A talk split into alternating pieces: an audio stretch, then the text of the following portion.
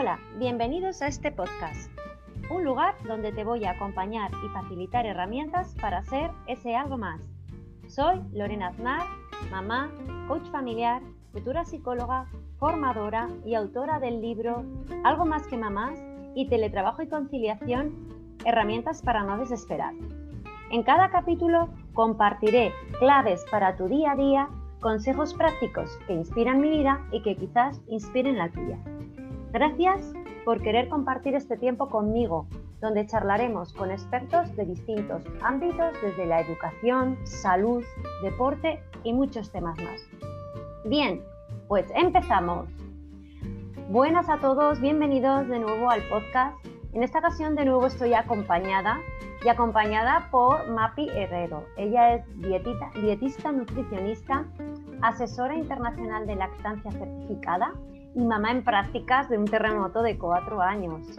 Ella se dedica profesionalmente a la nutrición infantil y familiar con la seguridad de que un pequeño cambio en los hábitos familiares marca la diferencia en el estado de salud de las futuras generaciones. Además, tenemos la suerte de que ha participado en programas de televisión como Cuídate y Cosas de clase, ambos de Aragón Televisión. No le gustan las dietas ni las restricciones, confía en el autocuidado desde el respeto y la formación. Bienvenida, Mapi. Hola, buenos días. Gracias, Lorena. Un placer tenerte aquí y gracias por venir a compartir un ratito conmigo. Bueno, es un placer para mí también, así que de nada. Bueno, yo a Mapi la conozco, creo que la conozco por redes sociales, luego ya nos hemos conocido en varias ocasiones en, vivo y en directo y no quería perder la oportunidad de hoy hablar con ella en este podcast de una cosa que creo que, muchas de nosotras no nos damos cuenta, pero eh, vamos a hablar, vamos a decirlo, de las dietas milagro, esas que se oyen tanto por ahí y que la gente se vuelve, yo creo que a veces loca por hacerlas. Mapi, ¿qué piensas tú? Bueno, pues eh, efectivamente, se vuelven, nos volvemos un poco todos, porque casi todos hemos pasado, o casi todas, porque luego veremos a quién van dirigidas estas dietas milagro, casi todas en algún momento de nuestra vida eh, nos hemos cruzado con alguna de estas dietas milagro. Entonces, sí, nos, nos venden, a ver, realmente son muy atractivas, porque claro, te venden resultados rápidos, te venden... Em, bueno, implican cierto esfuerzo, pero es un periodo breve de tiempo, entonces eso es mucho más atractivo que si yo te digo que vamos a trabajar a largo plazo, con resultados a futuro, que aunque sean permanentes, vas a tener que hacer una carrera de fondo para llegar a ellos, claro, eso eh, desespera más que si te digo, nada, Lorena, vamos a empezar a trabajar y en un mes te vas a quitar no sé cuántos kilos eh, con nada, con un poquito de esfuerzo. Fíjate, porque em, muchas veces yo oigo, a, bueno, os oigo a vosotros, a profesionales, porque yo siempre digo que si te tienes que poner eh, con un profesional para tener unos hábitos saludables, echa mano de un profesional, pero profesional, no, no vamos a, a, ver lo que pasa, ¿no? Porque, ¿qué piensas tú de la palabra dieta? La palabra dieta que yo a mí, a mí no me gusta, pero bueno, yo te pregunto a ti. Hombre, ya has dicho en la presentación que no me gustan las dietas ni las restricciones, por lo tanto, eh, no es en sí la palabra dieta lo que no me gusta, porque dieta, si vamos al significado original de la palabra, lo que quiere decir es régimen de vida o estilo de vida, que es lo que traduciríamos ahora.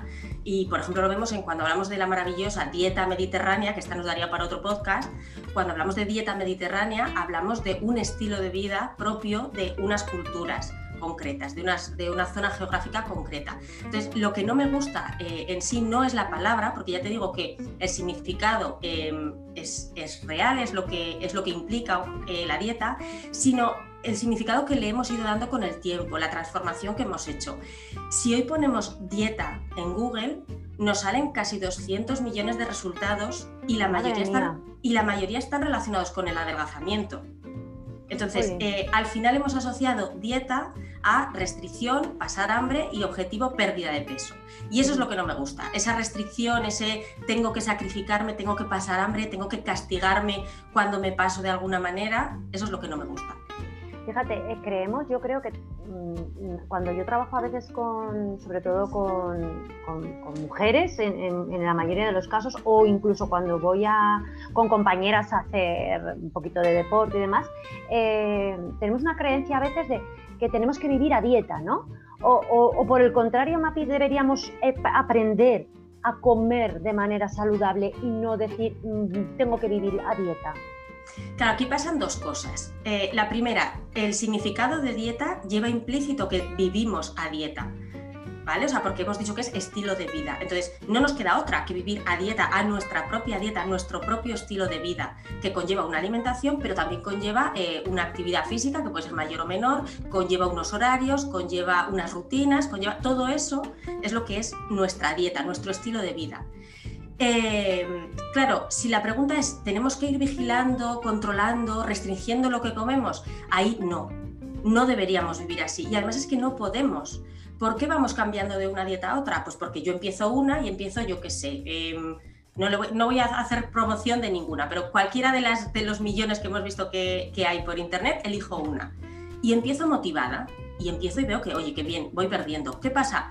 Eh, que sí, el resultado que quiero es el que encuentro, pero llevar ese régimen, esa dieta, implica que prácticamente no puedo quedar con mis amigos o mis amigas, que tengo que hacerme un menú diferente respecto al del resto de la familia, que tengo sensación de frustración cuando de repente eh, llevo tres días pasando hambre y me descubro picoteando entre horas en la nevera y me descubro eh, transgrediendo esas normas que me he puesto. Entonces, eh, estos son las dietas de moda y vamos saltando de una a otra porque no se pueden mantener. Entonces, ¿Tengo que aprender hábitos de vida? Sí, o sea, lo que tengo que hacer realmente es ver qué es lo que me lleva a, querer cambiar mi forma de comer y mi forma de vivir. Y si consigo identificar qué cambios quiero hacer y los mantengo en el tiempo, no voy a necesitar estar cambiando de un estilo de dieta a otra. Voy a encontrar mi propia dieta, hemos dicho, mi propio estilo de vida. Claro, yo creo que, fíjate, de todo lo que nos estás comentando, es interesante darnos cuenta el para qué queremos empezar a cuidarnos o para qué quiero empezar a introducir ese hábito saludable de esa comida, que no quiere decir que no pueda comer nunca, nunca, nunca según qué cosas. Lo único que el, tener esos mm, para qué cubiertos y saber el, beneficio que me aporta a mí en mi día a día el comer de manera saludable es, beneficioso tanto interiormente como, como exteriormente, porque tú te ves también mejor.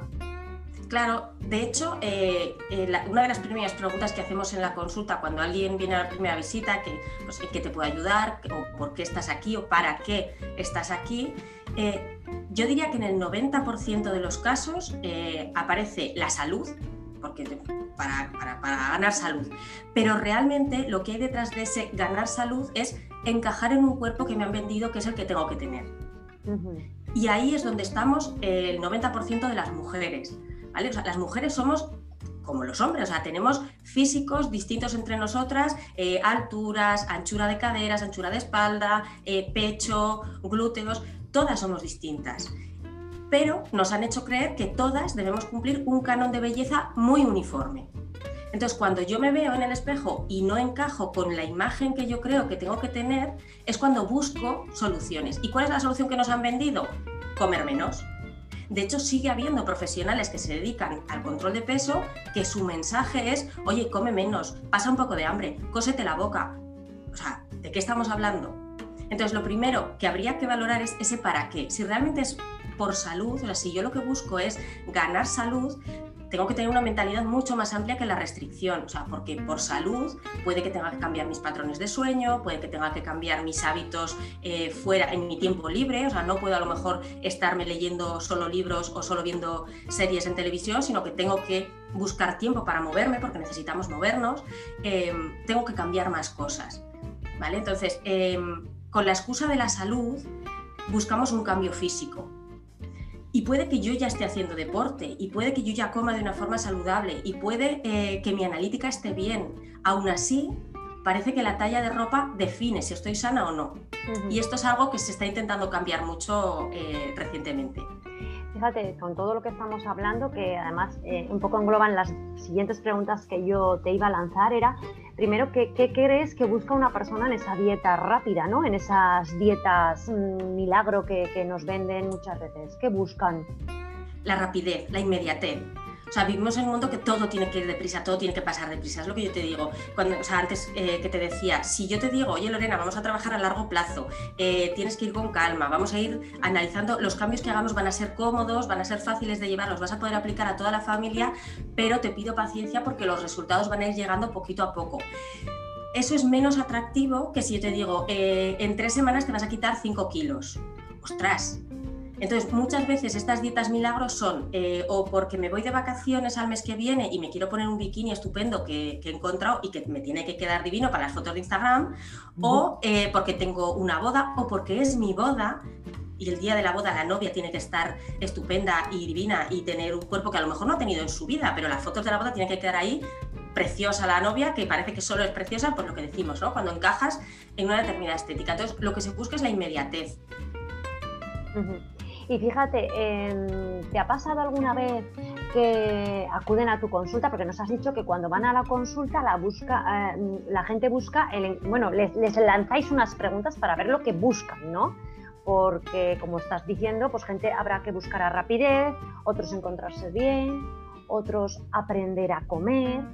Pero ¿te ha pasado alguna vez que han acudido a la consulta gente que ha hecho primero esas dietas milagro y ya como, como que el último recurso dicen, bueno, pues ya como he probado de todo, voy a, voy a un profesional que me, que me acompañe?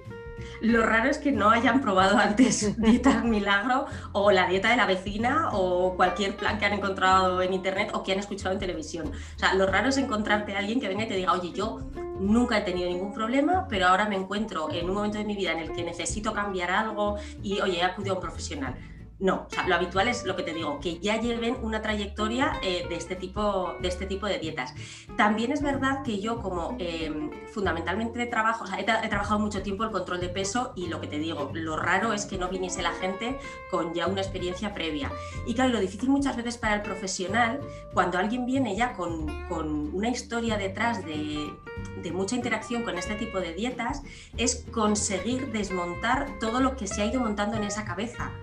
Porque claro, te vienen con, no, es que yo ya sé que no se puede mezclar este alimento con este otro, no, es que yo ya sé que a partir de esta hora no tengo que comer estas cosas, no, es que yo ya sé que depende, entonces todo eso que realmente no tiene ninguna base científica, que no, que no está justificado de ninguna forma, es muy difícil que la persona se crea de verdad que no, o sea, que, que puedes llevar una alimentación muy saludable con permisos, que no necesariamente hay que hacer reglas eh, súper cuadriculadas, que no, que es mucho más natural, todo tiene que ser como mucho más natural. Entonces yo la ventaja que tengo es que como ahora trabajo más con familias y con niños, eh, poner a los niños a dieta nos chirría más todavía hay profesionales ¿eh? que, pretenden que a los niños se les ponga dieta en determinadas etapas de la vida, pero chirría un poquito más. Entonces tengo más oportunidad de trabajar la educación nutricional y los hábitos. Mm.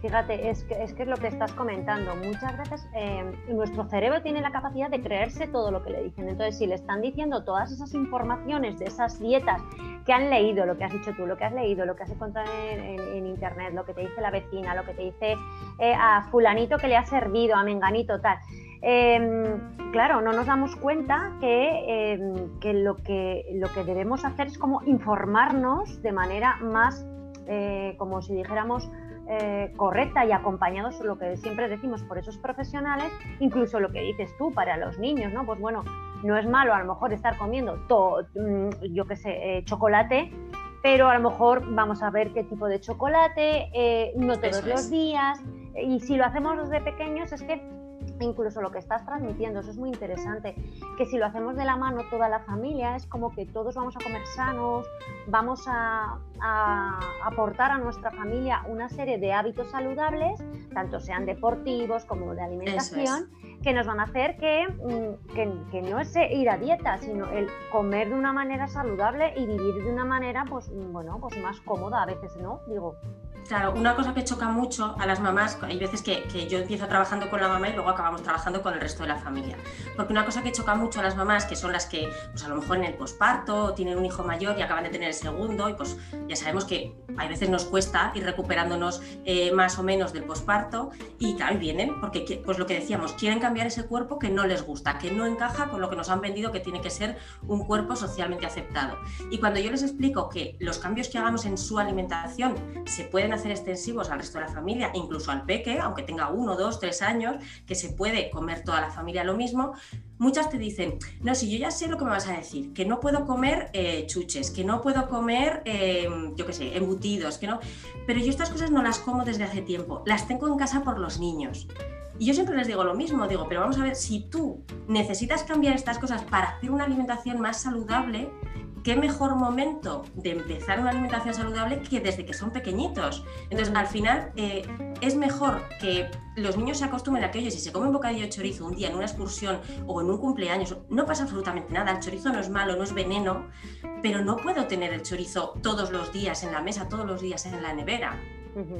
Exacto, porque además, fíjate, eh, vamos un poco en orden, ¿no? Van a tu consulta, tú les, les preguntáis que, para qué van allí, qué es lo que quieren, qué beneficio quieren encontrar, te encuentras con gente en la consulta que primero han hecho esas dietas, pero claro, ¿qué sucede con esas dietas rápidas, detox o milagro o como las queramos llamar? ¿Qué sucede con esas dietas?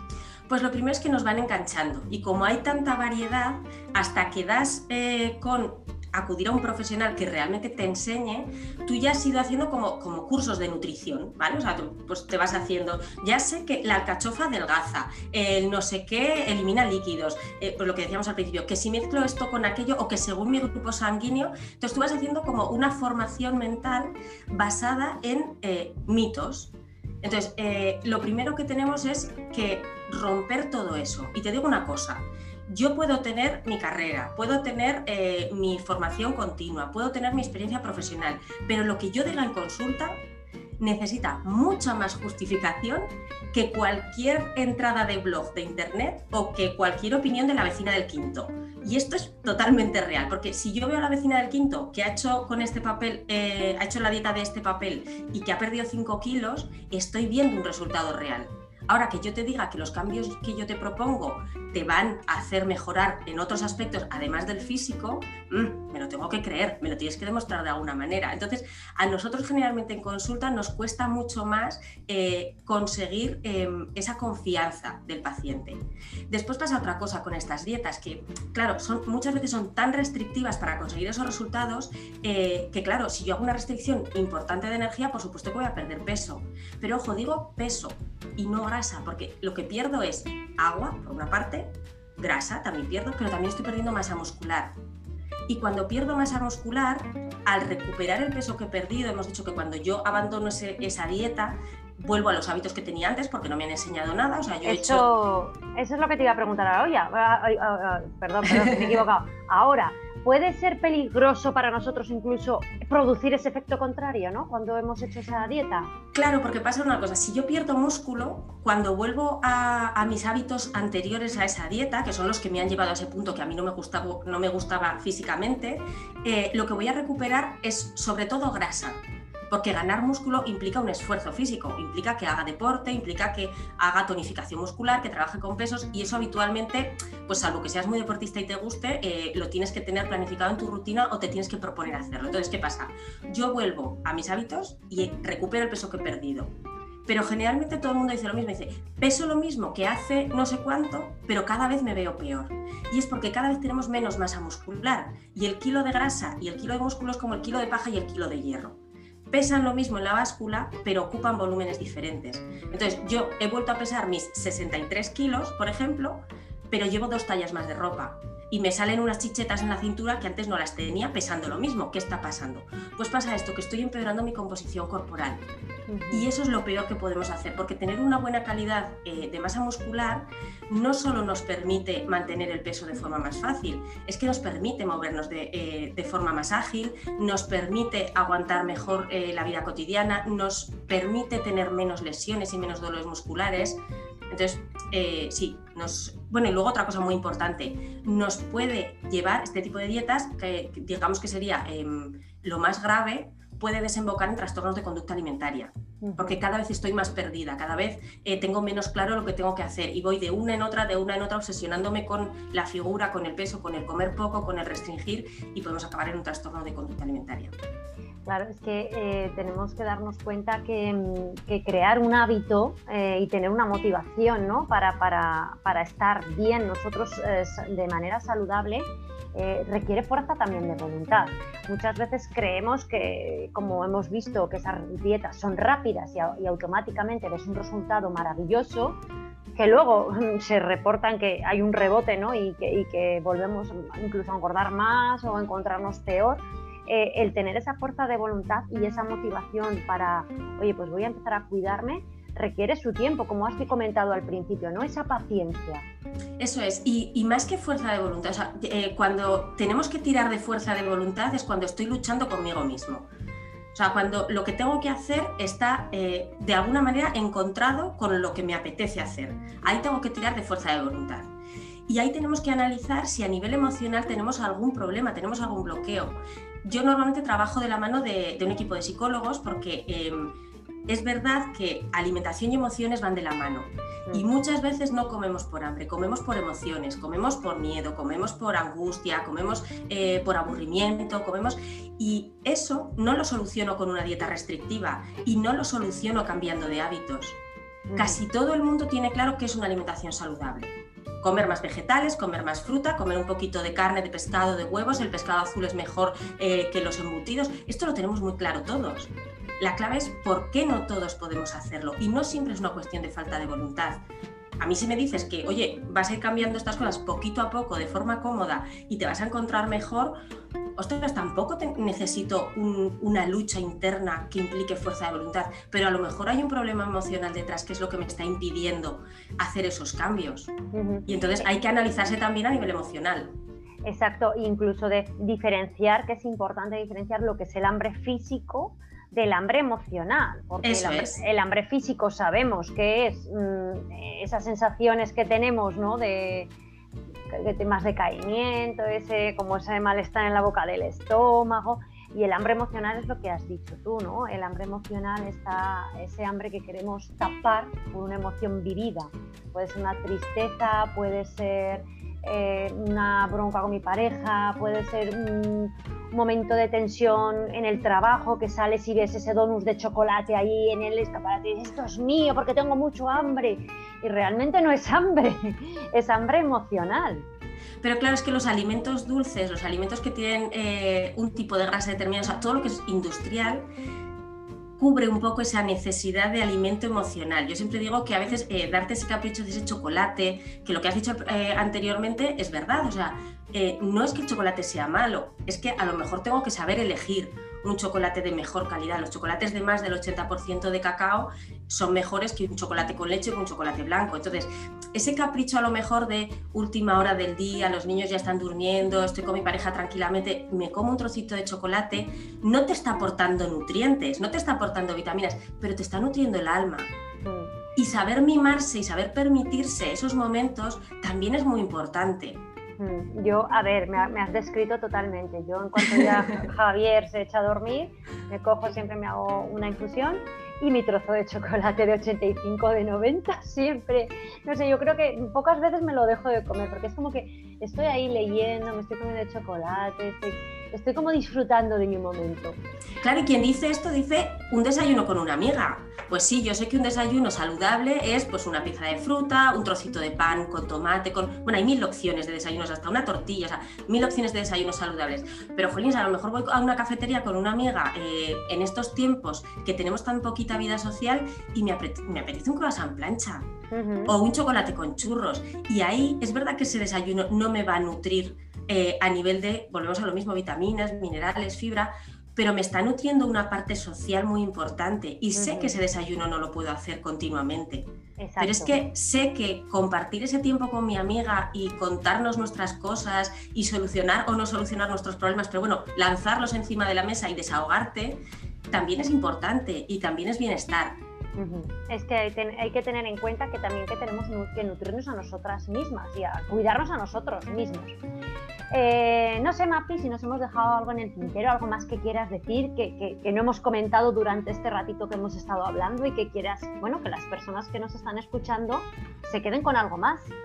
Para mí la clave de todo lo que hemos estado diciendo, eh, aparte de obviamente huir de dietas milagro y contactar con un profesional colegiado, eh, que el cambio, o sea, que cuando alguien se plantea hacer un cambio, ese cambio nazca de, la aceptación del cuerpo, ¿vale? Porque ya lo que te digo, eh, fundamentalmente estos cambios vienen de hay algo en mi cuerpo que no me gusta, que rechazo y que quiero cambiar intentar hacer primero ese ejercicio, si no podemos solas, pues contactar con un profesional también que nos ayude a, o que nos acompañe en ese proceso de reconciliación con el cuerpo que yo tengo, que es lo que ahora se llama en redes sociales el body positive, eh, que bueno, no es que sea moda, es que es necesario, o sea, es que hay que agradecerle cada día al cuerpo que tenemos, que es el único que tenemos, que nos permita seguir adelante, que nos permita eh, despertarnos, que nos permita recuperarnos de lesiones, de enfermedades, de... Pues esa labor de agradecimiento y decir, bueno, vale, yo tengo este cuerpo, lo quiero, lo agradezco, pero quiero mejorarlo. Que no quiere decir que nos conformemos, porque hay muchas veces que digo esto, las pacientes dicen, bueno, pues entonces si, si tanto quiero mi cuerpo, pues no lo voy a querer cambiar. No, no tiene nada que ver. O sea, si lo comparamos eh, con algo material, si yo tengo una casa eh, descuidada, vieja, cochambrosa, me va a dar pereza limpiarla, cuidarla, mantenerla ordenada. Ahora, si tengo una casa preciosa, que me gusta, que la quiero, la voy a tratar con más mimo. Bueno, pues la casa, el hogar principal que tenemos es nuestro propio cuerpo. Por lo tanto, por favor, antes de hacer, antes de querer hacer ese cambio y de querer castigar aquello que no nos gusta, vamos a hacer el ejercicio de querernos, aceptarnos, agradecernos y después intentar mejorarlo. Bueno, pues casi haces tú el cierre, porque ya verás, cuando yo haga el cierre vas a. Yo, yo digo muchas veces, digo, digo, me leéis la mente, estamos conectadas, yo creo. Bueno, pues muchísimas gracias, Mapi. Espero que, hayáis pasado un buen momento junto a nosotras, que ojalá estéis dispuestos a autocuidados desde el respeto y la formación.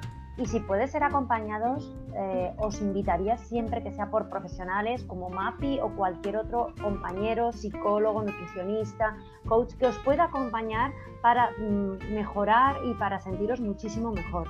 Espero que estéis dispuestos a concederos tiempo para vosotros, para escucharos, parar, quereros, valoraros y aceptaros, que es lo que nos acaba de comentar también Mapi. Ahora os pido y os invito que si os ha gustado, compartáis este podcast con aquellos que les pueda servir. Dejaré en la cajita toda la información sobre Mapi para que la podáis seguir y conocer más sobre ella. Y nos vemos en el próximo capítulo, lo que no sé si sola o acompañada. Así que muchísimas gracias a todos, muchísimas muchas gracias Mapi. A ti, Lorena. Y nos vemos en el próximo capítulo.